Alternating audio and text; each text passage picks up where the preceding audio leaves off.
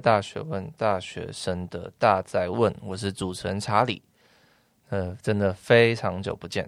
嗯、呃，我刚刚从考场中出来，好吧，没有那么夸张啦。前几天我们考完医师的第一阶段国考，那查理顺利通过，所以今天在趁着暑假还有一点空闲时间的时候，我们稍微录一下我们的集一些集数。可能因为我第四季的内容还没有。安排好，对，所以最近这几集呢，会是比较算特辑，就聊一些比较琐碎的东西。好，那今天呢，有一位呃来宾呢来听我讲故事啦，所以那要不要自我介绍一下？嗨，大家好，我是嗯、另一个 podcast 节目，就是 BND Lab 的主持人 Kathleen。然后我的节目主要是做给设计系的大学生，就是会访谈很多设计师啊，这样。那今天就。主要还是跟查理来听他讲故事，因为这边现在这个收音设备非常的高级。嗯，对对对对，因为我们今天呢是在 Lazy Corner 的录音室录音这样子。因为查理呢最近收到非常多的听众说我的收音品质不好这样子。那我我当然收音品质有很多层面啊，除了收音设备之外呢，环境，然后还有主持人功力，当然都是其中的一环啦。对，那今天因为只有收音设备是可以用钱买的，所以我们 今天租了这个这个 Lazy Corner 的录音室，那希望收音品质有稍微提升一下。好，那在开始之前呢，应该说开始的时候呢，我想要录，就我想要讲一段听众留言。那这位留言呢是今年七月初留的，他他的标题是嗯，收音品质不好。主持人口条太差，即使开两倍速，还是觉得讲话一直断掉，一句正常话没办法一口气好好讲完，断点太多，听得很痛苦，很像照稿念，但一次只念几个字的国小生。即使内容真的不错，却因为这些技术的硬体层面而却步。那其实我还蛮感谢这位听众的留言的，虽然就是讲留的言还蛮蛮让我沮丧，不过呢，至少我很感谢有人愿意给我一些负评。因为呢，我在之前也收过很多可能一颗星的留言，但是因为他没有真的留说他为什么选择给我一颗星，所以我也不知道我要从什么样的层面去改进。所以这位听众给我两颗星，然后有特别讲一大串是为什么他选择给我两颗星，所以这方面我是真的非常感谢的。那今天主题呢，就是讲别人给我们的负评，那我们要怎用什么样的心态去面对这些人给我的负评？那其实查理在我一生当中经历很多事情，在这过程中呢，我收过非常非常多的负评。那当然也有收过很多人称赞我，但是我觉得负评才是让我进步的动力的一个原始的这个能量。那就从查理一开始是怎么踏上这条路，最后选择做 podcast，然后希望把这些资讯。呃，分享给更多大学生。其实这个故事，如果大家有去听过听过我演讲的话，那可能有听过。那其实这个故事呢，一开始是大一的时候，我去纽约参加全世界最大的模拟联合国会议。那当时我是应该算代表，我是加入这个台大的团队，然后算代表台湾，然后参加这个会议。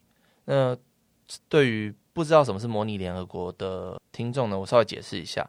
模拟联合国大概就是说，我们参加的代表呢，每一个人会代表一个国家，对，不一定是自己来的国家，但是就是会被选选择代表一个国家。那你要假装你是这个国家的一个算是外交的外交官的代表，然后到这个会议，针对当就是那个会议所订定的这个主题，你要为自己的国家发声，然后。可能在这个会议中，可能做出一些决议文，那你要参与这个决决议文的撰写，然后希望可以透过这个决议文的内容呢，造福自己所代表的那个国家的立场，这样子。那这样听起来就其实听得出来是一个蛮浩大的工作啦。那在尤其是在全世界最大的模拟联合国会议上，那这工作量可是非常的多的。所以当初我是跟一个学姐做了个搭档。那这个学姐算是还蛮积极的，所以她在这个会议当中，她就做了非常非常多事，跟不同的代表聊天沟通，然后提供自己的意见等等。那查理那时候其实算是有一点害怕啦，因为我没有参加过那么大的会议，所以在这个过程中，因为我有点算是单纯听别人讲他的内容，而没有提供非常非常多的自己的想法这样子。那最后这个学姐在会议结束的时候，她就跟我讲一句，她说：“我永远不要再跟你合作了。”那这听起来很狠，但是就是在当时我是算是吓到了，对，因为查理我自己不是那种人，我不会希望害别人，我不希望我的行为去让这个学姐感到不开心，但是我无意间我所做的行为却是就是实实在在让他觉得非常的不舒服，让他真的觉得我是一个非常不好合作的人，那这不是我想要成为的人。所以听到学姐这样给我一个负评，我算是当头棒喝。我那时候就开始想，有点算是检讨自己，我我的生活方式，我的处做事方式。那其实查理在大一的时候算是还蛮废的一个大学生。我我其实还蛮，就是有时候课也没去上，然后可能作业也是随随便便这样子。所以其实可以呈现我算是一个还蛮随便的一个人。那。这样的随便呢，也反映到我跟其他人合作的一个层面上，就这整个 feel 是会感染的。所以，我我认为很大的重点是我必须改变自己的工作方式，改变自己的生活态度。所以，在这个过程中，我我可能读了很多书，我看了很多的影片，教我怎么样成为一个更好的人。那一直到可能大三的时候，我觉得，哎，我学了蛮多的。那我也希望把。我学到这些东西分享给其他人，所以我开了这个 podcast，希望其他大学生也可以甚至听到我的故事，或听到我们来宾的故事，然后让自己成为一个更好的大学生。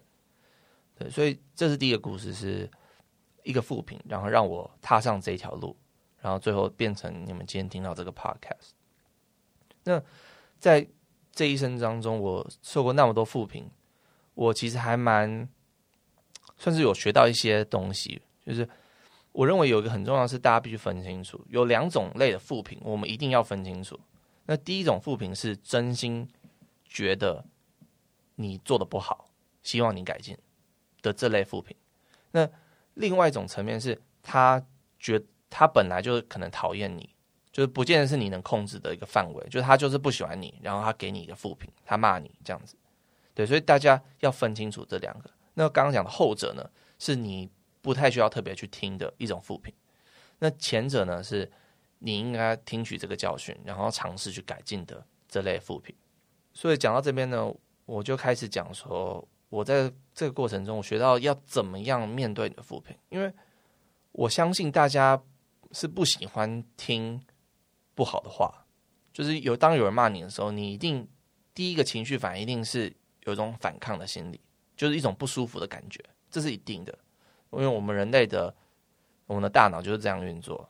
当有人给你负评的时候，你当然会有一种不开心的感觉，这是一定的，这不用担心。你情绪本身是你的一部分，但是，所以重点是我们的理性的部分。所以我们的理性该怎么样去面对这样的负评？所以第一个呢，我这边列了三个步骤啦。那第一个步骤就是先单纯接受意见，就当别人说，嗯，好。随便举个例子，好，不然你帮我，你帮我随便批评我一个东西啊。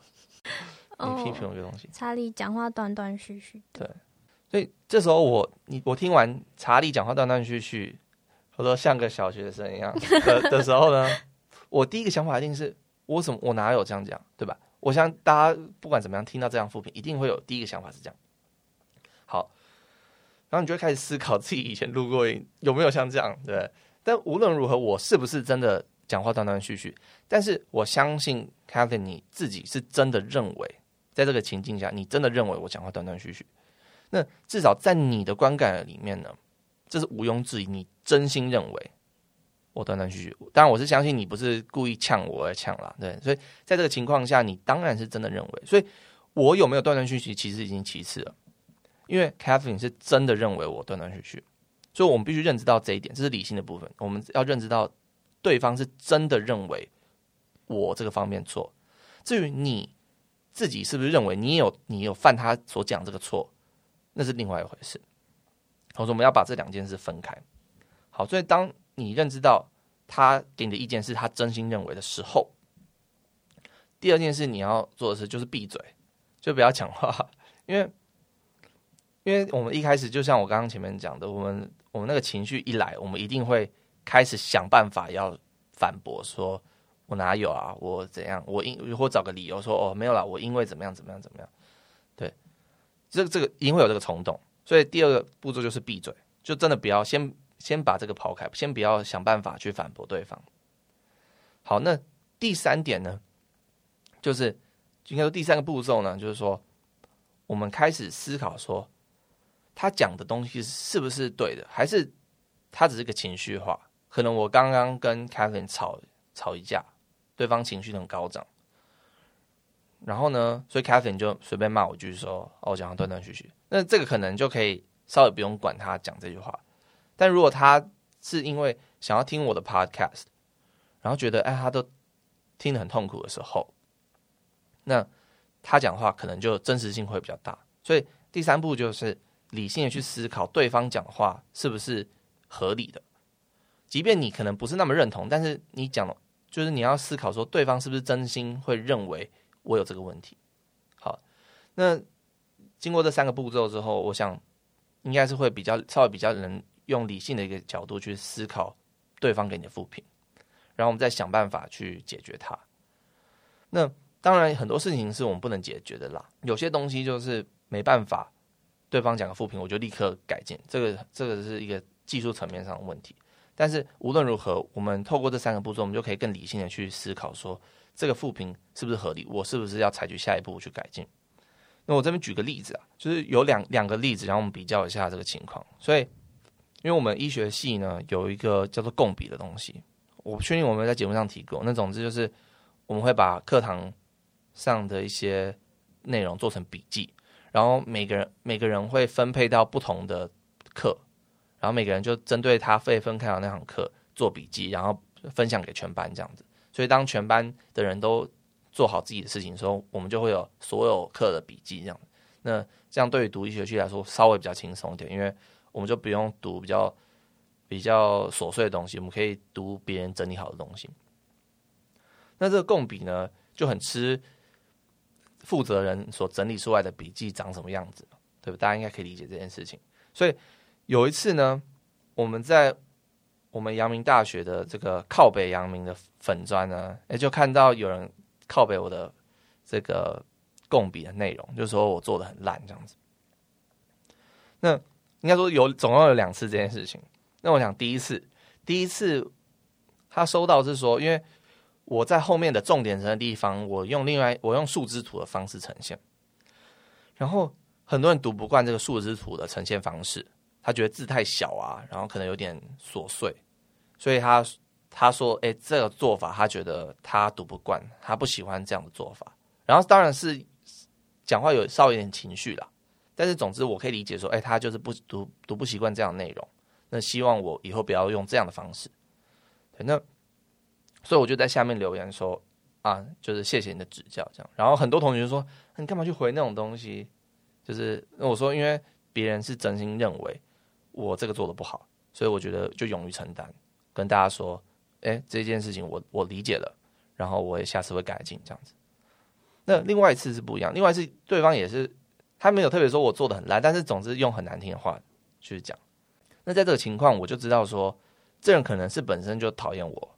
就看得出来了，就是他用很难听的话，然后也没讲的话也没什么建设性，他只是单纯有点像人身攻击骂我这样，所以我就可以理解说，哎，像这样的负评呢，就不用太不用太去理他，因为这人可能本来就讨厌我，那这不是我能控制的，对，那也不一定是说是我我的笔记做的烂，只是单纯他可能觉得不爽我而已，那这方面就可以不用做改进，但是前面一方面，如果他是真的有建设性。即便他骂的比较难听，但是他讲的话是有建设性，那你可以考虑说，哎，这方面我是可以改进的。所以我想，我讲完这两个例子，大家可以比较理解说，什么样的负评是你要选择去改进，什么样负评你是可以听听就好的。最后，我想要分享一个是，是就是一个方法。那这个方法我是在 Hal Elrod 的一个书里面看到的。那如果大家不知道 Hal Elrod，他是写什么《奇迹早晨》跟最近有一本什么《奇迹方程式》的这个作者。那他在其中一本书，他有提到说，哎，你要怎么样透过负评的方式让自己进步？因为实际上实务层面是这样，很少人会给你负评，对吧？就是即便老师他也不太可能会没事骂你，他一定说啊，你 good job，啊，你做的不错这样。即便他可能觉得你也没有到那么厉害，但是他他就是人之常情嘛，一定会说你好你好你好。那通常给你负评就是你家长啦。有人会会骂你，但是大部分人在做人处事上，没有人会选择一开口就骂人，这个实务层面是不行不通的。所以，当有一个人给你负评的时候，其实代表你可能那个东西真的做的很糟糕，他才会鼓起勇气去跟你讲说你做的不好。嗯，所以，但是，所以我我我们如果。笨笨的等到有人给你负评的时候，那可能有时候是为时已晚了。所以我们希望是在提早之前，我们就尽量的可以透过我们周遭人相处的这个经验呢，可以让我们自己成长。所以 Hal Elrod 在他书里面，他提到一个是你写讯息给其他人，请他给你复评。对，那这个这个方法我也试过几次。那我这边，我今天早上把我之前跟别人传的讯息稍微。复制一下，那我稍微念一下我当初是怎么样去传这些讯息。我我就是传给我周遭几个比较熟的人，然后希望他们给我复评。那我就这边有个范例，那我会把我的范例呢贴到下面，那大家可以之后可以参考看看，然后也许用这个方法你也会获得很多。那这个范例是这样，他说：“我说嗨，就是某某某，很感谢你读我的讯息，这篇我写的很正式，因为这对我来说很重要，也希望你可以花一点时间。”读完全部，然后花一点点时间去回我的讯息。这段讯息只有一些人会收到，收到人都跟我不错，而且在某方面也很了解我。因此，我希望你能够告诉我，就是你对我最忠实的回馈，也就是告诉我你觉得我的优点在哪里，以及最重要的我需要改进的缺点。那我觉得，如果我要成长，我就。必须不断的更新自己，并且更清楚我自己在其他人面前的样子，才能成为更好的人。而且，为了成为更好的人呢，我就需要你给我的回馈。所以呢，我希望你可以花几分钟时间写下你的真心话。所以，第一个是你觉得两到三个你觉得我必须改进的地方，以及如果你心血来潮，可以加上两个两到三个你觉得我的优点，这样子。可能会让我心情稍微比较好一点，不过最重要的是，拜托不要用优美的文字或婉转的文字呢去包装，或怕我生气而不讲出来。因为我答应你，我不会因为你写任何东西而得罪我或者生气。嗯，所以如果你写的越真实，那就越能够让我进步。那谢谢你，如果有任何可以增加你生命价值的事情，也拜托跟我说，我会很乐意帮你。对，那这是我给他的，就是我那时候传给我几个朋友的。这个讯息啦，那总之就是希望对方可以用最真实的一个角度去写我应该改进的地方。那通常，通常好朋友是这样啦，大家都有缺点，但是大家会就装作没看到你的缺点啦，因为毕竟他就你好朋友嘛，他觉得你的优点盖过你的缺点，所以没有人会在意，没有人会计较这些事情。但是当你写出这样的这种事情，尤其是好朋友，他我相信大部分的人是会愿意。写这个就是回信给你，然后给你几个还蛮重要的的的缺点，这样子。那一样的这些缺点可能蛮意外的。那一样用我刚刚前面三个步骤，就是很诚信的去接受对方的给你的这个意见，因为我相信在这几个例子当中，你的好朋友不会恶意的去说你的缺，你不存在缺点啦，他应该是会真心。给你最真诚的这个回应，所以在这个情况下，你一定要真心的去接受，然后不要多做反驳，就说哦，好，知道了。即便你可能不是那么同意对方说你这个缺点，你可能有两千万个理由在你背后觉得你不是这样的人，但是我觉得很进步很重要，就是真心接受你的缺点。好，那我分享到这边，Catherine 有没有听完我的故事？有没有想要给给几个意见的？或者是你对于我刚刚所分享这些东西有没有什么想法？突然 Q 到我，我想想，我觉得这个这个方式还不错，但是就是要很有勇气去面对自己的缺点吧，嗯、因为其实有时候也会在跟无意间跟朋友聊天，然后可能我同学都是直来直往那种，然后就跟我一样，然 后他们就会说：“哎、欸，你的你怎么样怎么样，就是没有做的很好之类的。嗯”然后。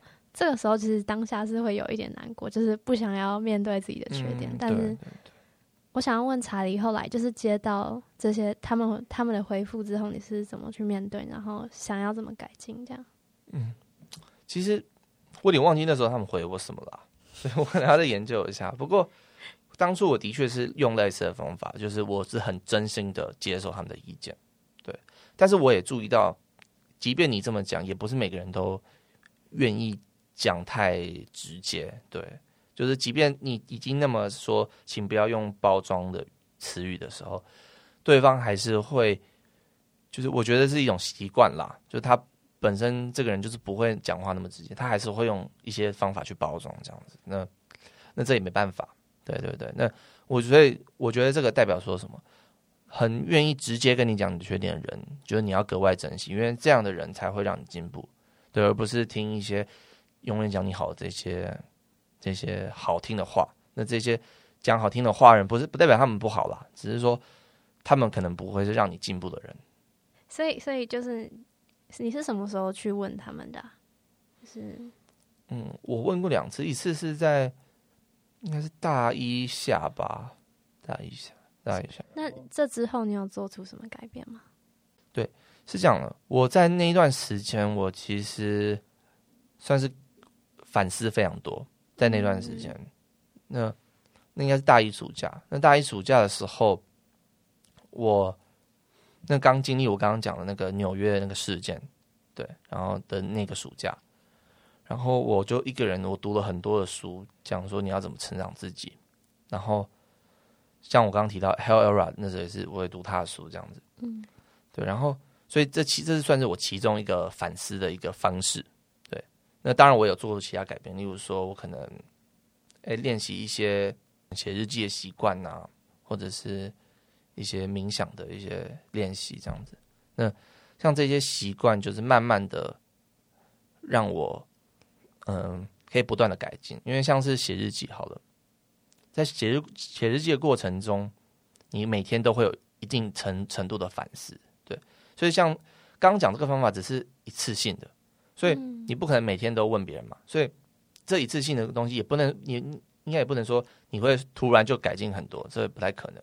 对对对，那大部分的改进还是在于你每天自己的反思。那这个每天小小的反思加起来才会是最多的改变。嗯，我也觉得这个方法好像是点醒你的感觉，因为有时候是真的会看不到，但是有时候就算知道了，然后你也不一定会去做出改变，所以反而是。写日记的方式，你可以一直审视自己，说今天有没有做到这些缺，就是做到自己想要要求自己的那些点。这样、嗯、对的。好了，那我们本集 podcast 就到这边。那完整节目笔记都会在 show notes 里面可以下载。那如果想听更多大学问的话，我们在 iTunes、Spotify、Stitcher、TuneIn、Overcast、Castbox 还有 Google Podcast 都可以收听。那也如果你是用 Apple 装置收听，也拜托帮我们到 iTunes 上评分。然后五颗星，然后再给我一个真挚的留言，这样子。如果是负评的话，当然也很很开心啦。不过我真的很想要五颗星，拜托拜托。好啊，那也要记得到 BND Lab 的 Podcast 收听一下，好不好？好吧，那就这样喽，那就拜拜。什么？哦，拜拜！你可以留负评，但是五颗星。这也是。